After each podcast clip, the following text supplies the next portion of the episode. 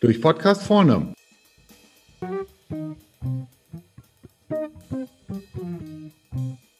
Heute im Interview mit Konrad Auinger.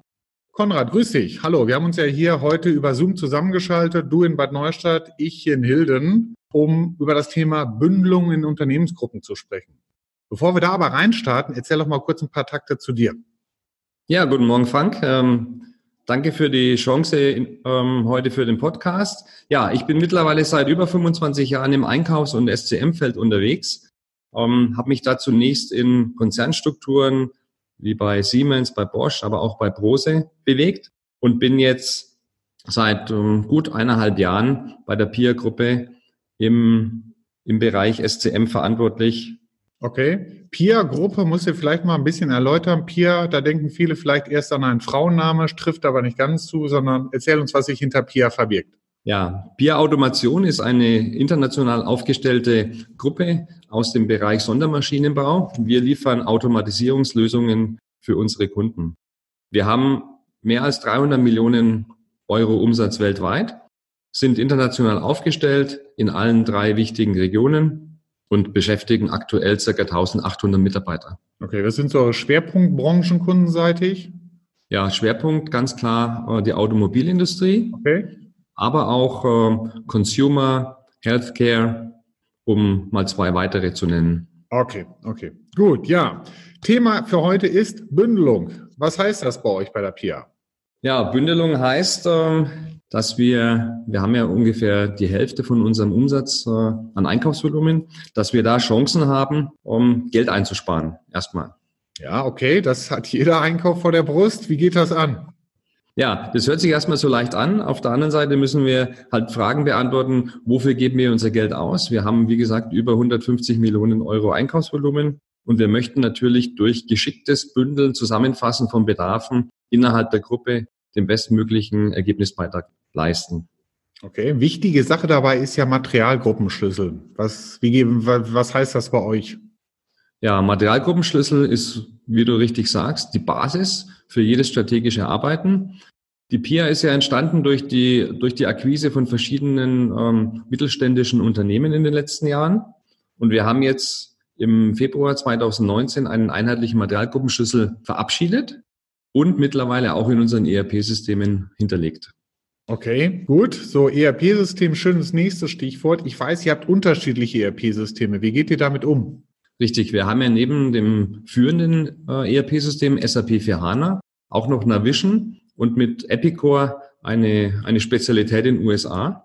Wir müssen schauen, dass wir übergreifend gewisse Basisinformationen in den Systemen hinterlegen. Wichtiges okay. Element sind die Materialgruppen. Okay, worin schiebt ihr die Daten zusammen? Ist Excel da noch euer Instrument oder habt ihr inzwischen dort was anderes im Einsatz wie, wie ClickView oder eine andere Software? Excel ist im Moment noch ähm, unser, unser Controlling-Tool, ne, was ja sehr mhm. weit verbreitet ist, äh, was ich bisher gelernt habe. Wir ja. sind aber dabei, ähm, gerade einen Testdrive zu fahren mit einem äh, professionellen Einkaufs-Controlling-Tool. Und mhm. wir werden bis Jahresende eine Entscheidung treffen, was im nächsten Jahr an professionellen Tool auch eingeführt wird. Weil tatsächlich irgendwann sind die Grenzen von Excel äh, erreicht und es ist einfach nicht mehr zeitgemäß und professionell. Ja, genau. Also ich sage mal so, Datenmenge meistens nicht, aber Funktionalität ist da meistens ein großes Thema, wo dann Excel ganz einfach nicht das bieten kann, was professionelle Tools da zur Verfügung stellen. Das tollste Tool nützt einem aber nichts, wenn die Datenqualität nicht stimmt. Hand aufs Herz, wie sieht's bei euch aus? Ja, gutes Stichwort. Also die Datenqualität ist natürlich, das zeigt auch die Erfahrung ähm, der, der vielen Jahre, ist natürlich in jedem Unternehmen bescheiden. Auch bei uns ist es so, wir haben jetzt nach einem halben Jahr der Einführung dieser äh, Materialgruppencodes festgestellt, dass wir zwischen, zwischen 30 und 40 Prozent äh, der bewegten Materialien in den letzten zwölf Monaten noch nacharbeiten müssen.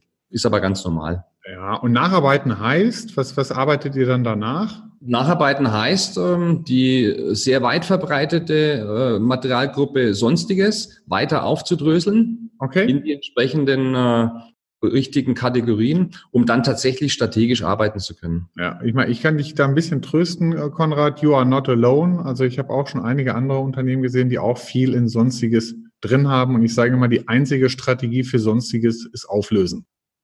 Okay. Materialgruppenmanagement ist aber zum Schluss auch eine Sache, die von den Leuten beherrscht werden muss. Wie macht ihr das dort? Wie habt ihr euch die Arbeit aufgeteilt? Ja, richtig. Und das ist genau die Herausforderung. Also wir haben in unserer ähm, Gruppenstruktur eine sogenannte Matrix. Das heißt, ich, werde, ich führe funktional die operativen Einheiten im Bereich SCM.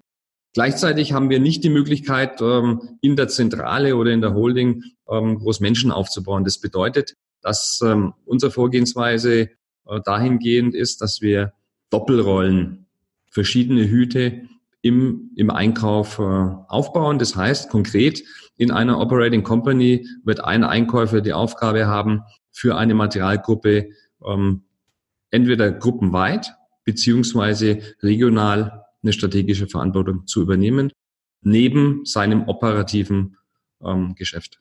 Okay, beispielsweise, was wäre das, um das mal ein bisschen konkret zu kriegen? Also erstmal grundsätzlich haben wir ähnliches Vorgehen im Bereich äh, Human Resource Management wo wir auch äh, diese Doppelrolle haben.